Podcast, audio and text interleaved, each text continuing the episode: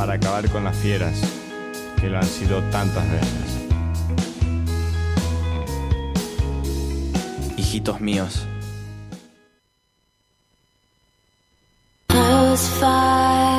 Todos los hombres les gusta que estén pendientes de ellos. Pero es que los hombres tienen esclavas en vez de mujeres. Las mujeres con los hombres, los hombres con las mujeres. No tienen ningún derecho a que nosotros estemos viendo eso. Que hagan de su vida lo que quieran, pero no acá ante todo el mundo. Es una vergüenza. El hombre es hombre y la mujer es mujer. Mientras que sea de la puerta para adentro está todo bien. No me preguntes, solo soy una chica. O sea, si tiene ovarios es una mujer. O sea, biológicamente hay dos posibilidades. O sos hombre o sos mujer.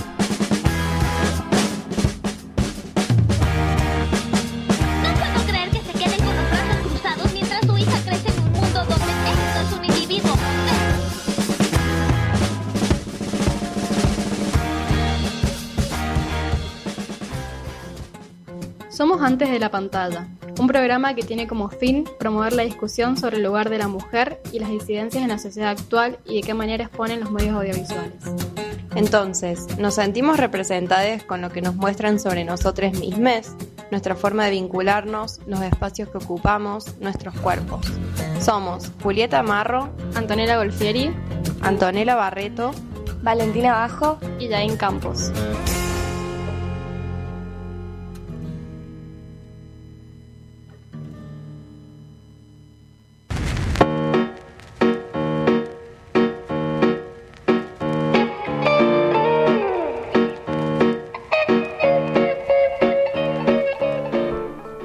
Hola gente. Buenas. Me siento youtuber cada vez que tengo que saludar a alguien. Hola, gente. Hola, ¿cómo hola. están? Hola gente, ¿cómo están? Estamos acá un jueves más. Somos antes de la pantalla. Por un momento dije un jueves más y dije, "¿Ser- ¿es jueves? O sea, el nivel de quemadez de cerebro. de, de craziness. Pero bueno, eh, tenemos un programa copado. Va, a mí me, me entusiasma mucho Sí. más que, que otros. Está como más dinámico. Eh, largamos una preguntilla ahí en nuestro Instagram, arroba antes de la pantalla. Tuvimos un montón de Sí. respuestas ver- verídicas. Yo no lo puedo creer. No tuvimos encanta. No recreadas. no recreadas por las conductoras. Eh, no, la verdad que posta, tuvimos muchas respuestas, así que bien ahí, sigan así. Podemos decirlas. Podemos después. decirlas después al último para que se queden escuchándonos. Eh, la pregunta era si, si qué opinan, si se puede separar la obra del artista. Hoy vamos a estar haciendo como un debate en base a eso por lo que sucedió con Lucrecia Martel y Polanski en el Festival de Venecia, el cual ella está presidiendo. Y bueno, y también vamos a hablar un poco medio nada que ver De viajes. de viajes, porque Pinto. pinto y tenemos ganas de viajar y no se puede con esta macrisis. Con así este que- dólar. Con este dólar me parece que nada. Estaría lindo. Me encanta que irse yo a un lugar un poco más todo fresco. el tiempo las mañanas como viendo cuánto está el dólar, se levanta y es lo primero que ve antes de, no sé, de No. revisar los mensajes o lo que sea, cuánto está el dólar. Te juro. Eh, yo creo que lo más cercano a vacaciones que vamos a poder tener es una peli. Así que por suerte le vamos a poder recomendar a la gente películas sobre viajes. Necesitamos que un nos manden tipo películas sobre viajes que, Sí, que que estén buenas. tal cual. Películas sobre viaje, entendiendo no solo el género road trip, sino como más amplio, ¿no? Totalmente. sí, ya que estamos. Cualquier cosa. Bueno, vamos a escuchar algo si quieren y después seguimos un poco. Eh, Content to Reform de Diane Clark.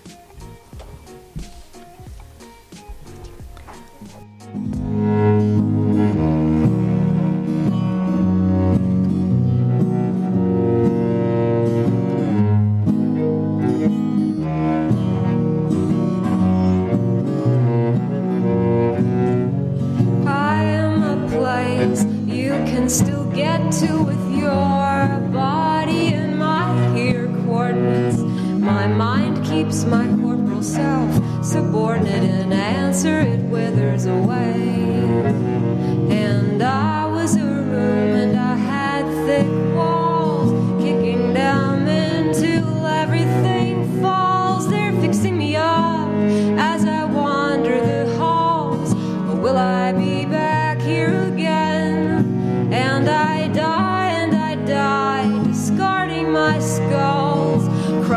into powder and spun into balls, made into mortar for plugging up holes, content to reform and to break again. I die and I die, sloughing off cells. Sea creatures crawl from out crowded shells, clappers fall out from big rusty bells.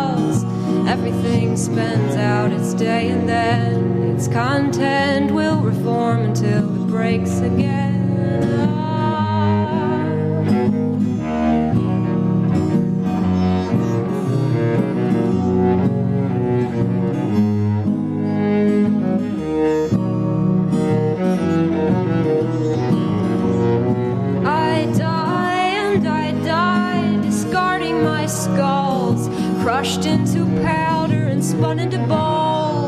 Made into mortar for plugging up holes, content to reform and break again. I die and I die, sloughing off cells, see creatures crawl from out crowded shells, clappers fall out from big rusty bells.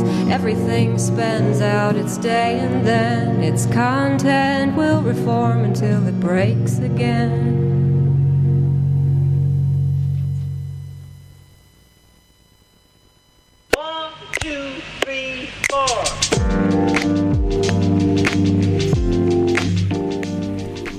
Bailan las pibas acá adentro.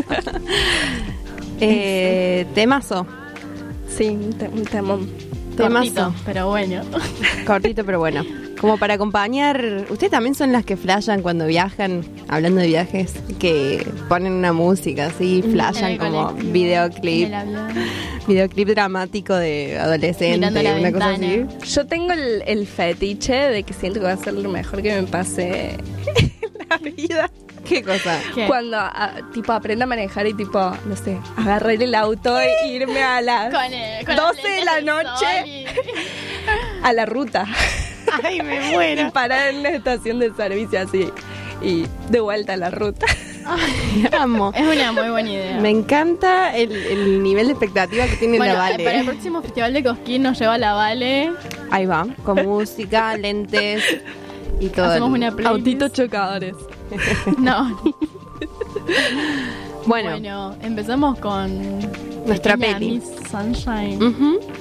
Bueno, ¿qué les pareció a ustedes? Hace mucho yo la vi hace una banda y nada. yo la vi creo que cuando, no sé, tenía... Cuando se estrena. Sí, más o menos. Y no la, no la volví a ver, por eso estoy como media duracel con esto porque no, no me la acuerdo casi. O sea, me Yo- acuerdo... Wow, wow. Ay, ¿qué ¿Qué nos pasó? ¿Se cortó la luz? ¿Seguiremos en vivo? Bueno, Bueno, hablamos. Hay problemas acá se técnicos. cortó la luz. Si alguien nos está escuchando, sucedió eso. Y... Y por- si no nos están escuchando, Ah, sí, está. es por Genial. eso. bueno, pero estamos, creo. Yo es una peli que sí también la vi en su estreno, pero he la he visto así por fragmentos otras veces, así que Es que es como una peli Más de menos tele, la ¿no? recuerdo. Como Sí, que Sí, que solía pasan estar. en Canal 8 los domingos. Claro, tal cual. Tipo juegos gemelas, así que vos ves y decís, la vi 80 veces, pero bueno, ya que estoy. no sé si Una tanto más. de Telefe, sino más de Isat para mí. Mm, Isat a la tarde. Puede ¿Sí? ser. Eh, Isaac me Como parece más indie. que esta peli.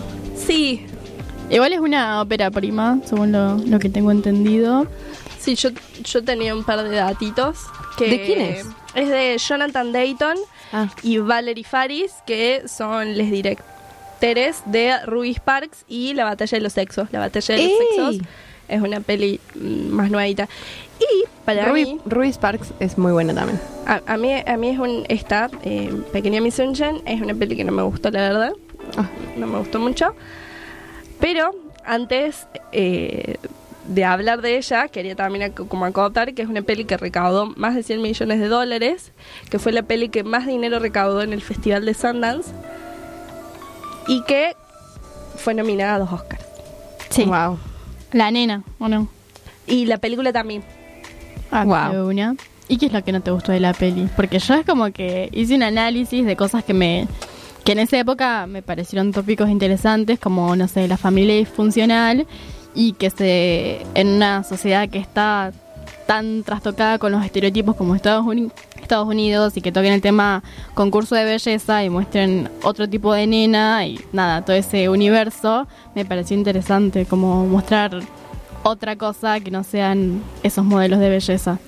Esa Claro. evidencia, digamos. Yo por eso quería como a- a- aclarar esas cosas de que es una peli como que ha recaudado mucho dinero y que no es una peli como de no sé, como de que no me duele como decirle cosas feas a una película como que ha ganado si quieren tanto hacemos y que como una, espera, una sinapsis así la gente Sí. como que entiende porque estamos hablando De algo, Sí, dale. en el aire. Dale, dale.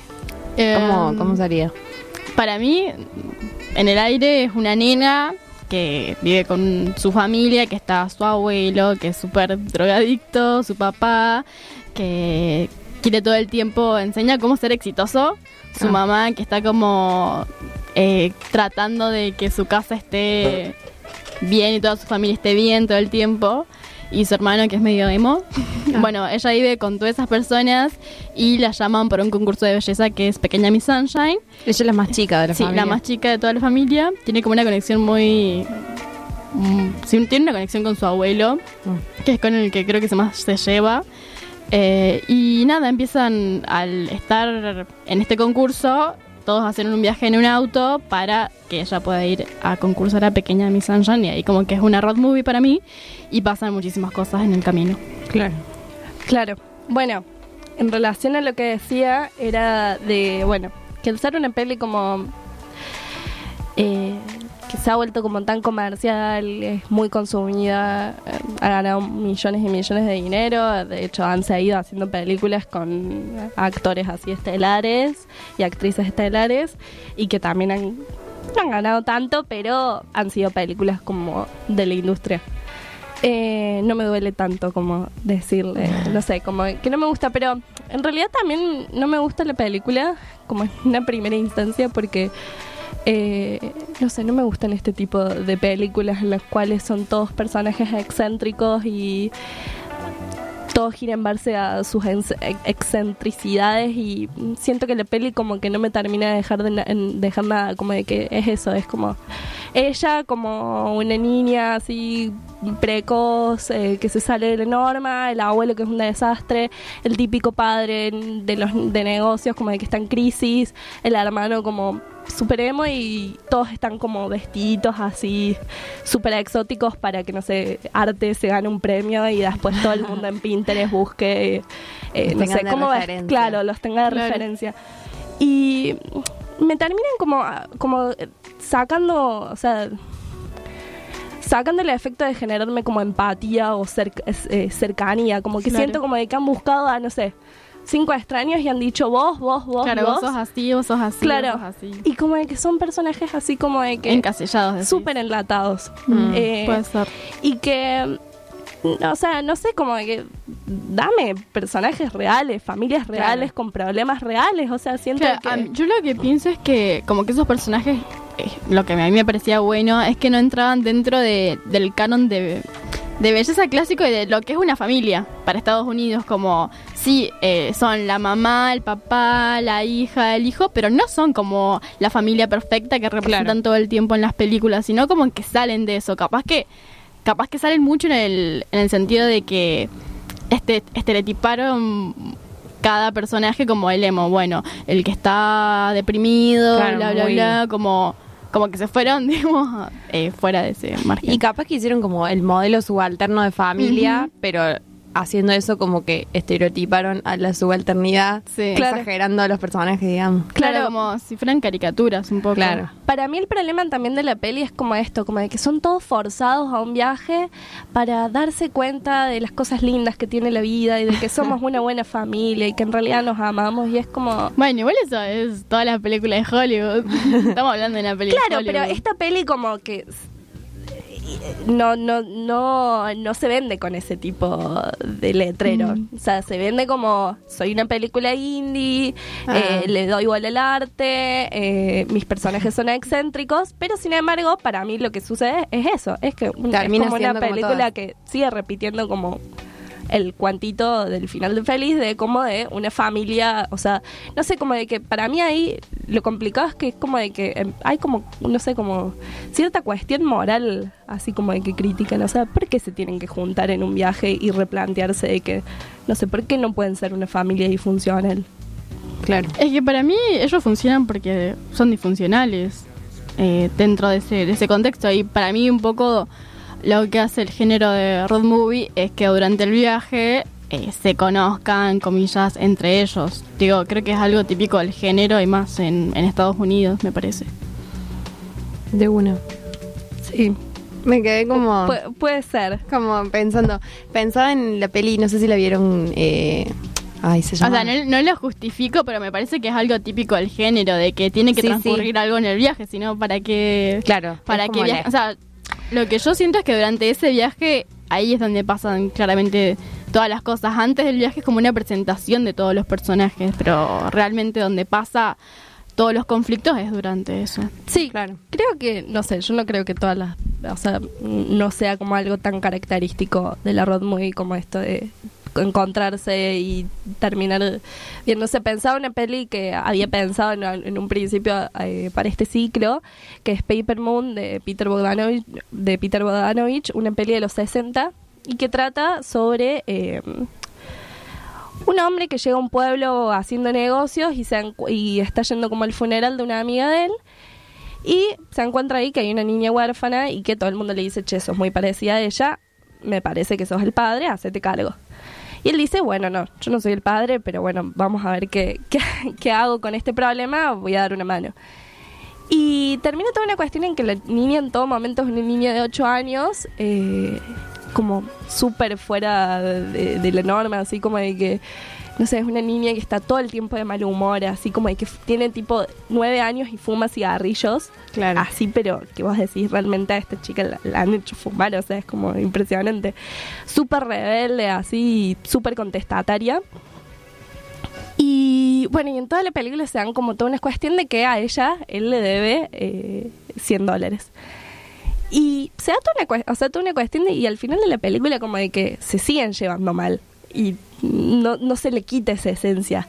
O sea, sí, continúan juntos, así como su viaje, pero en toda la película es como eso, así como cada uno es como es y no se los obliga en torno a un final feliz como y para dejarnos como contentos y como darle el valor a la entrada que pagamos como de que termine con un final feliz. Claro. ¿Cómo se llamaba la peli que vimos en Bafisi? Que era medio un road trip. Ay, ¿cuál? Que lo vimos en el Guamont, pero arriba. Ay, no te ¿Qué acordás. día? ¿Pero de qué se Fui- trataba? vimos, era así como un road trip medio como indie, pero Ah, pasaba ah, esto. Algo de como- Wild y... Sí, algo así, como que no Viento. pasaba cosas dentro del viaje y el viaje era como una transición, digamos, Claro. dentro de la película y no se le daba como toda esta romantización al viaje como Sí, de crecer, de aprender, crecer, aprender, madurar, sí, mm, claro. juntar vínculos, sí. romperlos y toda la chingada. Claro, para mí ese es el, también hablando de, de canon, como es el canon de, de road movie de Hollywood, de Sí, que claro. tienen que pasar eso, pero no necesariamente tienen que pasarlo. Yo me acuerdo, no me acuerdo de esta peli porque creo que me quedé dormida, mala mía. Em, pero sí, creo que opino igual de que puede ser una transición también y no solo Claro. eh, que tenés que salir renovado fuera dentro de ese viaje eh, en una road movie. Yo me acuerdo de una peli que se llama El Capitán Fantástico, pero no, no la de Marvel, sino como otra, que es toda en un road trip de ¿No una la que sale familia. Viggo Mortensen? Sí, es muy esa, buena. Es buena, muy buena. es comedia y el viaje, digamos, el viaje sirve como para presentar a los personajes, digamos, la comedia pasa por los personajes mismos. Y es como que el viaje no, no marca estas cosas así de esto, de vuelta, de esto que romantizamos, sino que es más bien, eh, tiene otra función narrativa. Claro. para mí el viaje funciona como un detonante, que es que Claro. la madre muere, entonces tienen que ir a ver eh, como dónde está, que no se la quieren entregar. Sí. y también creo que el viaje funciona de- para que ellos se, cómo se insertan en esta sociedad. Tal cual. eh, cuando ellos vivieron toda su vida en, no sí, sé si fueron en la criados selva. en la selva. Fueron criados así, el padre les daba clases como no, no fueron al colegio, no, no tenían amigos ni nada. Sí, le que- da como clases de mar. Sí, de todo. pero los chabones son como los más capos Claro. del universo y tipo saben hacer, son como unos boy scout, pero los mejores de la clase como Pero sin ser católicos. Claro, tal cual. Como todo lo que está bien. Y le festejan el cumpleaños a Noah. Eh, ay, ¿cómo, ¿Cómo se llama? Eh, No, Noah no es. Eh, Pero por el- decirte, un referente de... Ay, ¿cómo se sí. llama? Pero es muy, muy conocido. Bueno, ya nos vamos a acordar. No puede ser que no me acuerde su nombre. Bueno, pero vamos a escuchar algo, ¿quieren? Eh, Dale. Vamos a escuchar Barro tal vez de Cande Guaso.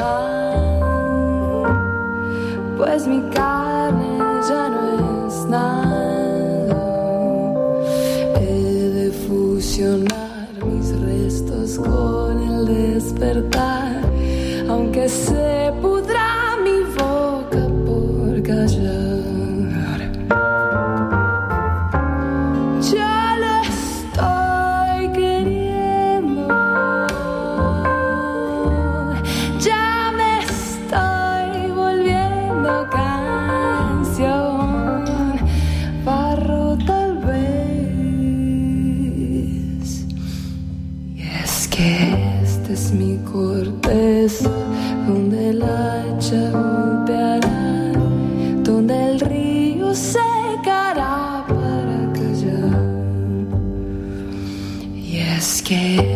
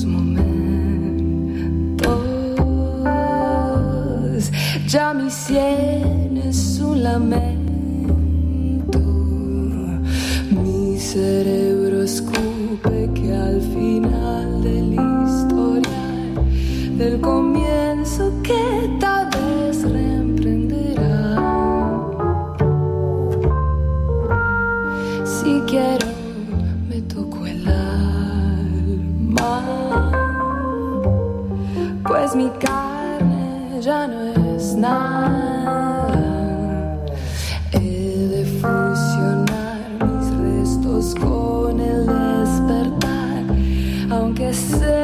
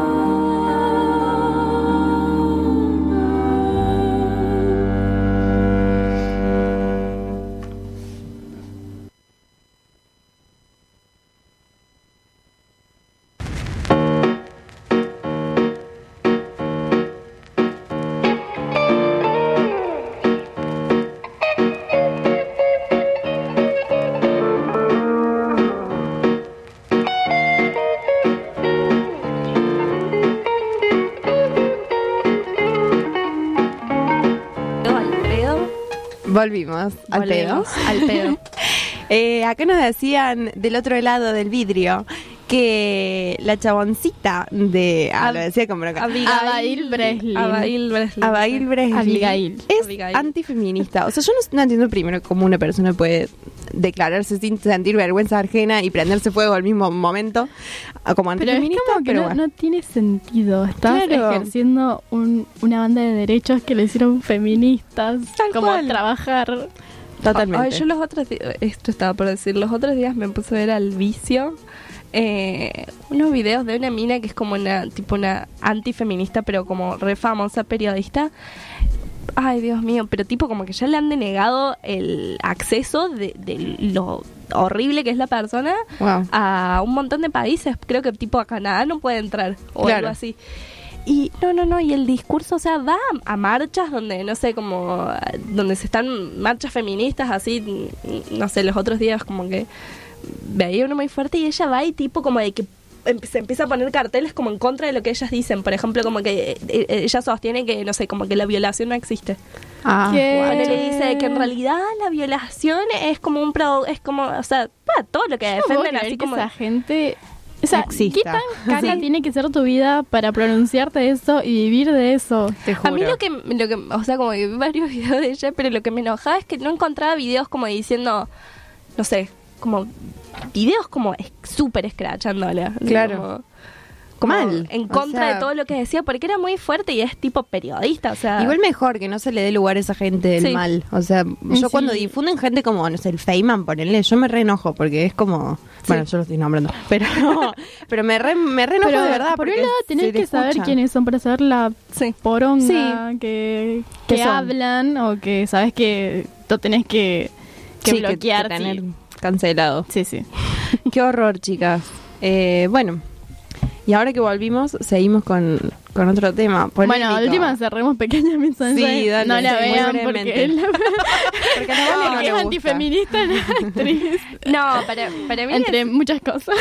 Igual es como un ícono la chabona Sí. de, de feminismo porque hace una, o sea, cuestiona como tipo su cuerpo que no es hegemónico como lo plantea Es que el ella sistema. dentro de la película es inocente porque no, no se da cuenta de que su Claro, cuerpo no es pero lo hegemónico. critica eh, al sistema. Totalmente. Bueno, O le cabe por ser antifeminista. Sí, de hecho creo que los directores como de que de alguna forma buscan como, eh, no sé, romper con esta, no sé, después hacen Ruby Sparks, que es de un chico que, la escri- que escribe como le gustaría que sea una chica toda su forma, después hacen la batalla de los sexos, que es como de dos tenistas. Y tocan que- esos tópicos. Claro, como que les gusta tocar esos tópicos y que, bueno, eh, o sea, es válido de ver para mí.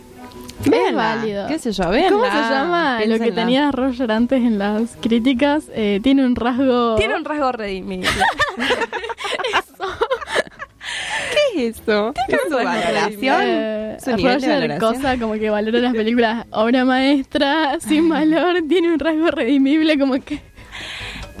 Pero creo que ya no lo hacen. Pueden Bueno. curiosear y, y verlas. Bueno, de una. No hace mal, No hace mal. pero tampoco hace tan bien. Bueno, pero hablando ahora conecto un poco con lo siguiente. Pensando un poco en esto, si nosotros vemos las cosas del pasado y las releemos con las lecturas del presente, estamos hablando un poco de los caracteres de, la o- de las obras en general. Y vengo con esto porque tenemos la gran pregunta en nuestras redes. y porque que- la vale Rabio Skins. y porque la vale tal cual. Em, Tiene mucho que ver. tengo la pregunta de sí, tal cual. La pregunta de si podemos separar la obra del artista. Para mí no se puede separar, no se puede. Para las chicas, no sé, sí creo, pero bueno. Tengo sentimientos encontrados. abro debate, que es un amplio debate que es y tipo nos pueden la pregunta de feedback. a- Sí, mándenos. Sí, ha- ha- han respondido Instagram. varias gentes. Para mí es como una pregunta que no tiene respuesta lógicamente. Estamos hablando de una pregunta muy filosófica y muy Y muy, muy general. y muy general que tampoco podemos decir, hoy puedo decir que sí o mañana puedo decir que no y viceversa y depende el caso y depende el contexto. A un poco habíamos hablado antes, antes de entrar acá, de cómo eran nuestras opiniones y por ejemplo respecto a consumo, para mí no se puede separar la obra del artista, así como yo decido no consumir, por ejemplo, en supermercados que sé que son eh, de cierta secta en Córdoba que financian la campaña en contra del aborto legal. O en Coto. O en, o en Coto, por ejemplo, o en ciertas cosas que vos consumís y pones la tarasca, siento que con los procesos culturales como que está esa, ese dilema ahí de si consumirlo o no. Por ejemplo, si, no sé si a mí me gustaba mucho Michael Jackson, como les decía, y, y cada tanto me gusta escuchar su música, pero me da súper culpa, digamos, como Igual pensar también en eso, ¿no? No sé, es como depende de qué, de qué arte y en qué. Depende mucho el contexto y cómo lo estás haciendo. Porque bueno, a mí me gustaban muchas bandas que tuvieron denuncias de violación o lo que sea. Y yo no pagaría de nuevo nunca más por ir a ver esas bandas. Porque estás Lógico. contribuyendo a verla, pero. eh, no sé si un tema que le un escuches una vez un tema de. Michael Jackson eh, va a ser tan malo como, como eh, darle de comer a esas personas que son una cagada. Para mí tiene que ver también con, o sea, por un lado es como, sí, o sea, esto de sí o no, estoy a favor o no estoy a favor, para mí es algo que cierra el, de- el debate. Sí, es como de que es mucho más interesante escuchar una respuesta que va más allá del sí o no. eh, y que no sé cómo decir, sí, estoy a favor. No, no estoy a favor. Es que hay muchísimos matices entre Claro, esa Tal pregunta. cual. Y es No depende qué. O sea, todo esto surgió porque doy como un poco de contexto. Porque Lucrecia Martel, de vuelta, que preside el Festival de Venecia, eh, tenían que. O sea, había como. Polanski, ya saben quién es, un director que tuvo una causa que estuvo siete años en cárcel eh, porque violó a una niña de 13 años. Eh, presentas una peli que se llama Yo acuso, una cuestión así acuso.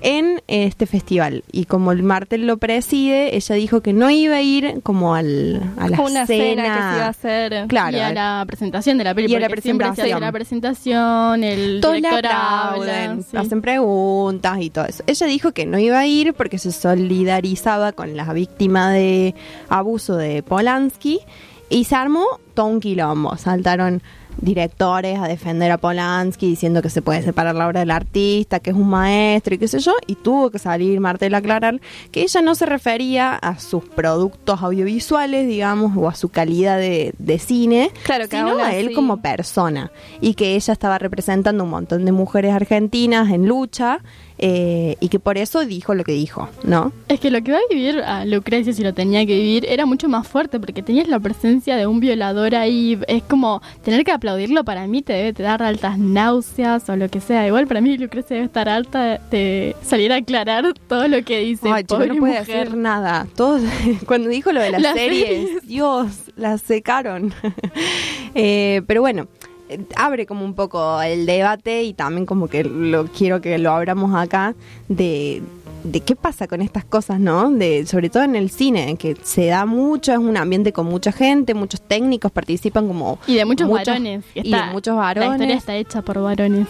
tal cual. Claro, y para mí no solamente es en el cine, o sea, sucede en la literatura, en la música, en, En la todo. escultura, en la pintura, en el ámbito gastronómico, eh, en los filósofos, eh, sociólogos, antropólogas, eh, o sea, sucede en un montón de, ¿cómo se llama? En todos los rubros que Claro. existen. En donde o sea, y toda la historia está como, no sé, como manchada como de Sí. sangre, de abusos, de corrupciones, de... eh, y creo que, no sé, si... O sea, no sé, como que... Si sacamos todo eso, a, a mí me resulta como, no sé, como un acto de censura. O sea, como decir, bueno, listo, no sé, no consumimos nunca más eh, eh, nada creado a partir de una persona que haya cometido algún O delito. de un contexto como el, el nazismo. Claro, Poníamos claro. recién el ejemplo de Leni Riefenstahl, que es una directora que trascendió trascendió mucho en la historia del cine porque creó planos generales, eh, movimientos de cámara súper innovadores para la época, pero lo hacía para la propaganda nazi, para Hitler y todos sus sectas. eh, nada, no, no era una secta, era todo. Era algo más grande. Eh, pero nada, es como si quitas eso, estás quitando algo también de la historia del cine y aunque sea una mujer, eh, nada, es como que esos, eh, a partir de esas películas se dio pie para que otras películas eh, tuvieran esos mismos rasgos y fueran así de creativas y tuvieran un montón de cosas que, que no, no podrían haber sido posibles sin esa película y no puedes prohibir ver esa película solo porque sea nazi o lo que sea. Claro, Porque vos sabés el contexto también de Claro. cómo se hizo, por qué se hizo. Y creo que siendo consciente de eso, podés consumirla y crear un visionado crítico. Claro, para mí en relación a esto del sí o del no, eh, también, o sea, no sé, lo, lo importante y lo interesante es como de, mi- o sea, lo que miramos, lo que leemos, lo que consumimos es mirarlo con una, consumirlo como con una actitud crítica y reflexiva y de, o sea, separar todo lo que puede llegar a tener una obra y no quedarse como con una, una simple, no sé, como una primera lectura. Y mm, eh, me, me olvidé que estaba por decir. Igual a mí lo que ahí yo entro como tengo una contra una contradicción y como interna porque digo, por ejemplo, o sea, como cineasta, digo, yo en cada cosa que yo hago impregno mi mirada, mis vivencias y mis experiencias. Entonces, como que ahí entro en contradicción, yo opino igual que vos, pero a su vez sé que quien hizo eso es flor de hijo de yuta, digamos, y, y hizo un montón de cosas más que está dentro de esa mirada que yo ahora estoy viendo en el cine, ¿entendés? Es como, a mí se me genera esa, esa contradicción interna que es conmigo, de yo sé que el chabón fue un forro, pero a su vez eh, estoy viendo cine como una historia ficción separada, pero impregnada de su mirada, entonces es como... Pero no sé, a mí como que me genera conflicto eso. No sé, por ejemplo, la Vale estaba hablando de Elena Dunham, que eh, ella Y- apoyó toda la campaña de, de Hillary Clinton, que no sé si está del todo bien, porque nada de lo Sí, que vos me esto, contabas, sí, Vale. esto estuvo, o sea, fue causante de la, la guerra de Libia, o sea, y no sé, o sea, yo por eso no sé, no, no voy a generar de, de quererla a Lena, a Lena Dunham, O pero para mí el problema es ese, es como de quererla a Lena Dunham. Para mí Claro. es como algo que ya actualmente como que se ha hecho como muy evasivo de que es como muy fina la línea que hay entre eh, no sé sobre todo para mí sucede mucho en el, en, en el campo de actrices y de actores de que es como de que lo que vemos en pantalla para nosotros es lo que vemos eh, o sea como es la persona eh, en la realidad y entonces como que nos empezamos a volver nos empezamos a hacer fanáticas Sí, hipnotizar por, de- por cómo es él como Claro. persona. A mí me pasó muchas veces de ver una película que me ha gustado mucho y después yo decía tipo, ah, esta película está re buena y, ah, viste que, que el chabón es esto, es esto y es aquello. Y es como, bueno, no sé, es como, mm, eh, te la baja rotundamente. Sí, por eso, por eso llegás a esa, a esa contradicción que vos decís, bueno, ¿qué hago? O sea, ahí para mí hay que asumir un rol político, digamos. Sí. A mí me gustó tal peli, me gustó el tal peli de Woody Allen. Igual lo odio a Woody Allen, pero en general. Todas sus últimas pelis son malas, aunque son un malas, sí, no las tal cual, son, muy malas. Bueno, pero ponele que me gustó una peli de Woody Allen. Y yo sé, que- yo no sabía, cuando me puse a ver Medianoche en París, yo no sabía que Woody Allen había hecho todo lo que hizo. Después de verla, yo me enteré que sí, que hizo eso efectivamente. Creo que ahí yo tengo que asumir como mi rol político en lucha o de ser un ciudadano en este mundo y, y decir, bueno, la próxima, eh, no sé, espero que esté la peli pirateada, si es que me muero de ganas por ver qué está haciendo Woody Allen, Claro. porque aporta algo al cine. Eh, digo, la próxima, no sé, no voy al cine, no le pago la entrada, no lo difundo.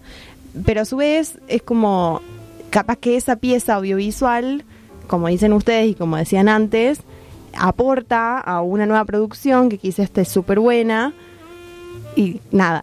Claro, a lo, a lo que voy yo es que, ponele, Polanski y Woody Allen sabemos lo que son, sabemos eh, lo que hicieron, eh, pero nosotros, eh, esto hablaba con un amigo ayer, consumimos un montón de, de varones en la facu y en, en la vida cotidiana, y yo realmente es como que no digo eh, lo de separar la obra del autor porque yo no, no me pongo eh, a investigar todo el Es que no. todo lo que hace un artista antes de consumir algo de él, porque si no, Y todas las personas que participan, o sea, nosotras que eh, estamos en cine sabemos de que una película no se hace en general Una solamente persona. con el director y están los directores de sonido, los directores de arte, los directores de foto y, y yo, por ejemplo, creo que me sé dos nombres, tres nombres de directores de arte, de directores de sonido, de directores de arte que cono de foto que conozco no sé, cinco líneas de su biografía. Sí. Y entonces es como, y además todo eso tiene como un montón de, de de como de, o sea, de gente que está trabajando dentro de esas áreas y que se crean sus áreas. Entonces es hasta, o sea, qué, qué juzgamos, qué no juzgamos, hasta qué punto, hasta, hasta qué punto no. Y para mí como de que mm, eh, esto como, no sé, como que se ve reflejado también como mucho en obras como más lejanas en el tiempo y que y que es como de que no sé que me parece que no sé como obras como no sé como de la época de la Iliada y la Odisea o de la Sí. época de Shakespeare que son obras que ya es como que tienen otro valor, o sea, se han generado como diálogos de diálogos de diálogos de que un filósofo dijo esto, que tal persona hizo esto, que tal persona le reconstruyó de tal forma y todo ese tipo de cosas que ya la película como que se va mm, transformando en otras cosas y va llevando a otras cosas Sí, y que obvio. Claro, lo que yo milito en ponerle es de, de ver eh, más cosas de gente diversa, de ver más cosas de mujeres, pero no sé si... eh, obvio que a, a, Woody Allen ya le están como matando las últimas películas, no se las quieren sacar y me parece bien, Sí. pero no sé si, si alguien tiene ganas de ver Manhattan o Annie Hall, que me parecen buenas películas, no sé si les diría como no, no la veas porque viste lo que hizo Woody Allen, porque ella lo sabe. Sí, sí. Sí, para mí que siendo consciente Eso. de que quién es la persona que está detrás de la película, yo no encuentro la razón porque alguien no la vea. Sabe, siendo consciente y teniendo una mirada crítica. Claro. Y citaría lo que vos dijiste recién, Juli, que me parece que viene totalmente al caso. ¿Qué? Lo que dije Lo en que el dije pasillo. en el pasillo. Lo tengo escrito porque es una reflexión. Y yo si no escribo, no pienso, básicamente. Eh, esto, problematizar los valores con los cuales estamos leyendo los productos culturales. O sea, problematizar todas esas cosas que tenemos en la cabeza de que nos hacen leer películas de tal manera, repensarlas, criticarlas, eh, para hacer unas relecturas eh, sociales o un poco más actuales, digamos.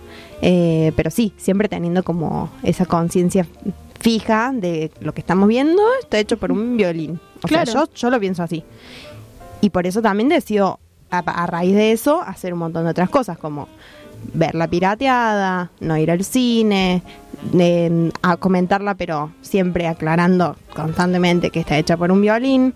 Sí, o- dirigida. O, o- o otra, no sé, o un fascista, Total. o un Sí, cualquier. racista. Obvio. Sí, cualquier delito, me- digamos. Me pasa que también siento, ponerle, le, le contaba a la Vale, que el año pasado salió la, la película de, de Agustina Macri. Ah, sí. Y nada, yo no la vi, me dijeron que no está buena la película, pero el creo que el 90% de las críticas que yo leí de la película, no leí tantas, pero las que leí era como que hablaba de Agustina Macri como hija de Macri. Yo no sé qué que si Agustina Macri tiene relación con Macri o lo que sea, pero me parece que ahí está bueno jugar la ópera a Eva. Claro. Puedes traer a colación quién es, pero jugar como diciendo la hija de Agustina Macri, que es hija de Macri, que es un Repasa pelotudo. eso, ¿eh? Eh, es como, no estás trayendo a colación la obra, que capaz que la obra tenga una banda de falencias y no solo porque Agustina Macri sea la hija de Macri. Tal cual. Para mí, bueno, y para cerrar, eh, también era interesante la nota que les había compartido de Sofía Ferrero, eh, Sí. que escribió en una revista sobre el cuento de la criada, la, la miniserie de Hulu Producciones. Eh, y que de hecho como que yo la había visto hace unos días y como que me había quedado como con un no sé como que no me había terminado de convencer Eh, y al leer la nota como que no sé como me abrió un montón de o- o- otra, otras miradas como de, de hacerle la serie que de hecho lo que hice es que no sé como lo muy interesante para mí que dice es que no sé que la obra nunca se plantea como feminista de hecho ni la autora ha dicho como eh, o sea la que escribió el Claro, libro y Margaret la novela por lo que tengo entendido yo, es como más eh, que me milita el cartel de derechos humanos. Claro. No sé si tanto el de seamos feministas. Para mí todas las mujeres son feministas, pero eso ya es otra discusión porque... Sí, pero su- a su vez se la vende como feminista a es la es serie. eso, ¿cómo se la vende para claro. mí? O ponle la, la nueva temporada que, que ya salió, Sí. se le pusieron como todo algo de la lucha del aborto legal Sí. en Argentina, la creo que habían hecho todo verde. Pero- o sea, como que se vende también. Igual para mí es como que, perdón, ¿vale? No, no. Pero para mí sucedió esto. La primera temporada, si vos te ponías a verla bien a- con lentes, eh, te das cuenta de que la serie no es para nada feminista, que se hacen pelear a mujeres contra mujeres, Totalmente. que hacen ver a los varones como al comandante o al chofer como escapes para para Offred, que es Sí, que todos son con o sea, todos como son con una la- las malas son las mujeres y no, no los varones que las están haciendo hacer cosas horribles y un montón de, de cosas más que si vos ves la segunda temporada y la tercera temporada refuerzan como cosas como la sororidad que no están planteadas en la primera temporada porque Offred está súper sola.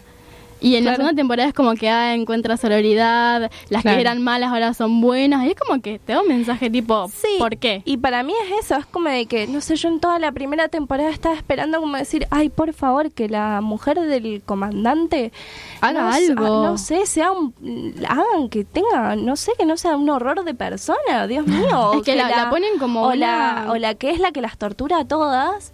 Y es eso, son como personajes como que, a- al menos a mí me resultan como muy enlatados, que justo Sofía Ferrero, como eh, después en una nota de radio, como eh, habla también como, a diferencia de esto, a diferencia de Big Little Lies, eh, de cómo son personajes como más reales, que tienen un Claro. montón de aristas, que tienen como más, más mistura en su creación y que son como de que, ah, sí, lo ves y decís, esto es una persona, o sea, sí es una persona, como de que es más impredecible.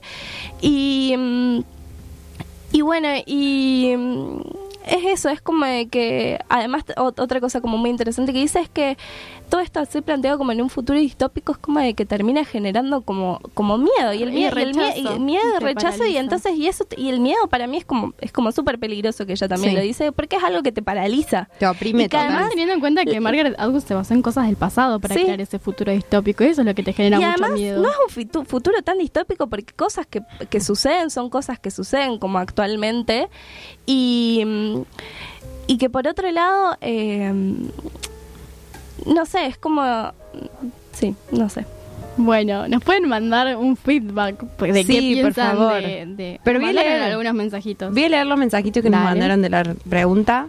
Eh, acá, no sé si decir quién mandó cada cosa porque creo que no me sale, pero bueno, no se puede, dicen acá. Si lo separamos, estamos avalando a la persona y no solo al artista.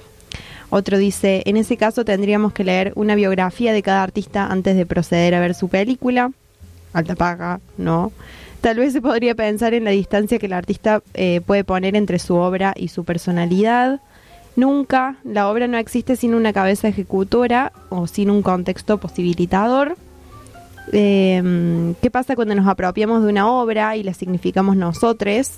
No puedo creer que tenemos tantas respuestas. Eh, no se pueden separar, dándole prestigio al artista se le da impunidad a la Eso le persona. la Euge. La Euge. Le mandamos un besito. Sí. Eh, otra pone que no, por supuesto eh, que es su propio reflejo y nada más. Así que bueno, muchas gracias por respondernos. Nos viene súper bien sus opiniones y reflexiones. Es un poco lo que estuvimos hablando. Es un debate para horas, horas. horas y horas. Para mí nos quedamos cortas. O sea, Sí. yo tengo ganas de hablar mucho más.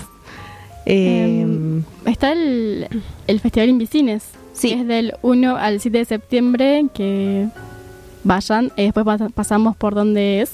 ¿Puede sí, ser? después lo ponemos en nuestro Instagram En a la nuestro invitación. Instagram. bueno y ahora nos vamos con La Llorona de Chabela Vargas Nos Nos vamos. nos Ay, nos vamos, Sí. pero, pero nos faltan cinco minutos. Sí, bueno, pero no, No, no tenemos que ir. Bueno, vamos. esto fue antes de la pantalla. Nos pueden seguir en nuestras redes, arroba antes de la pantalla. Yo soy Julieta Marro.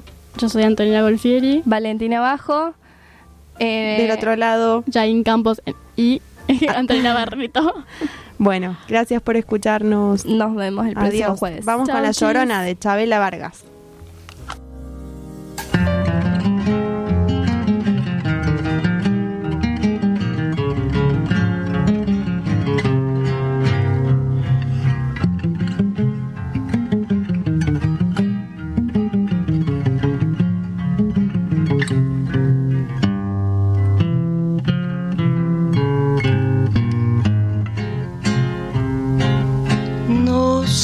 Qué tienen las flores, llorona, las flores del campo santo.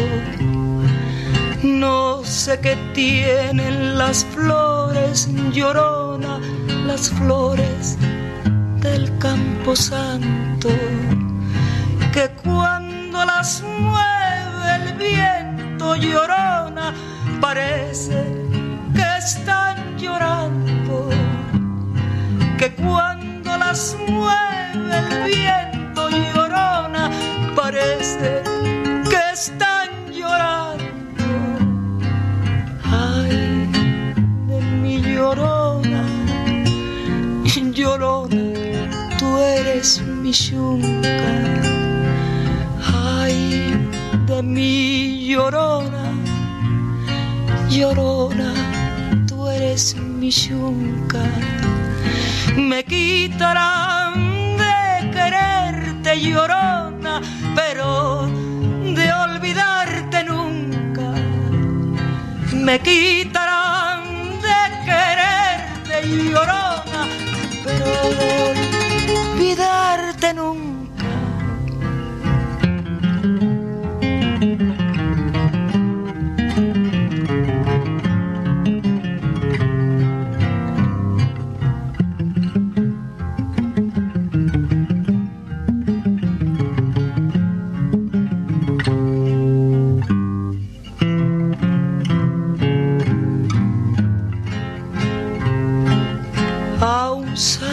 Cristo de fierro llorona, mis penas le conté yo. A un santo Cristo de fierro llorona, mis penas le conté yo. ¿Cuáles no serían mis penas llorona que el santo Cristo lloró? ¿Cuáles no serían mis penas llorona que el santo Cristo lloró? Ay, de mi llorona, llorona de un campo lirio. Ay, de mi llorona, llorona de un campo lirio. Que no sabe de amores llorona, no sabe lo que es martirio. El que no sabe de amores llorona, no sabe lo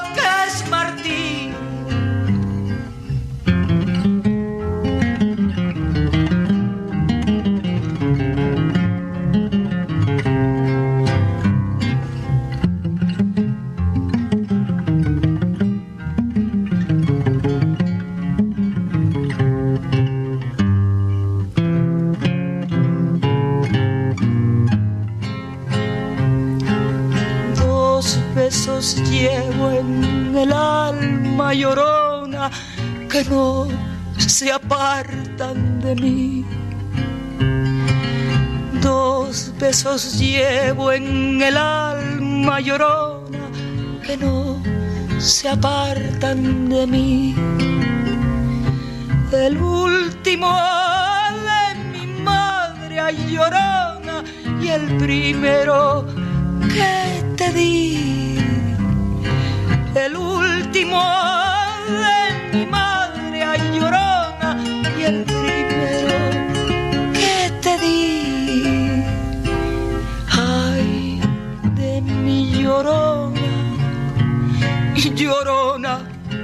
llévame al río.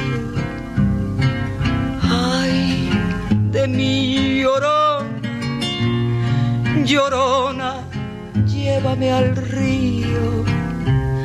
Tápame con tu rebozo, llorona, porque me muero de frío. Tápame con tu rebozo, llorona, porque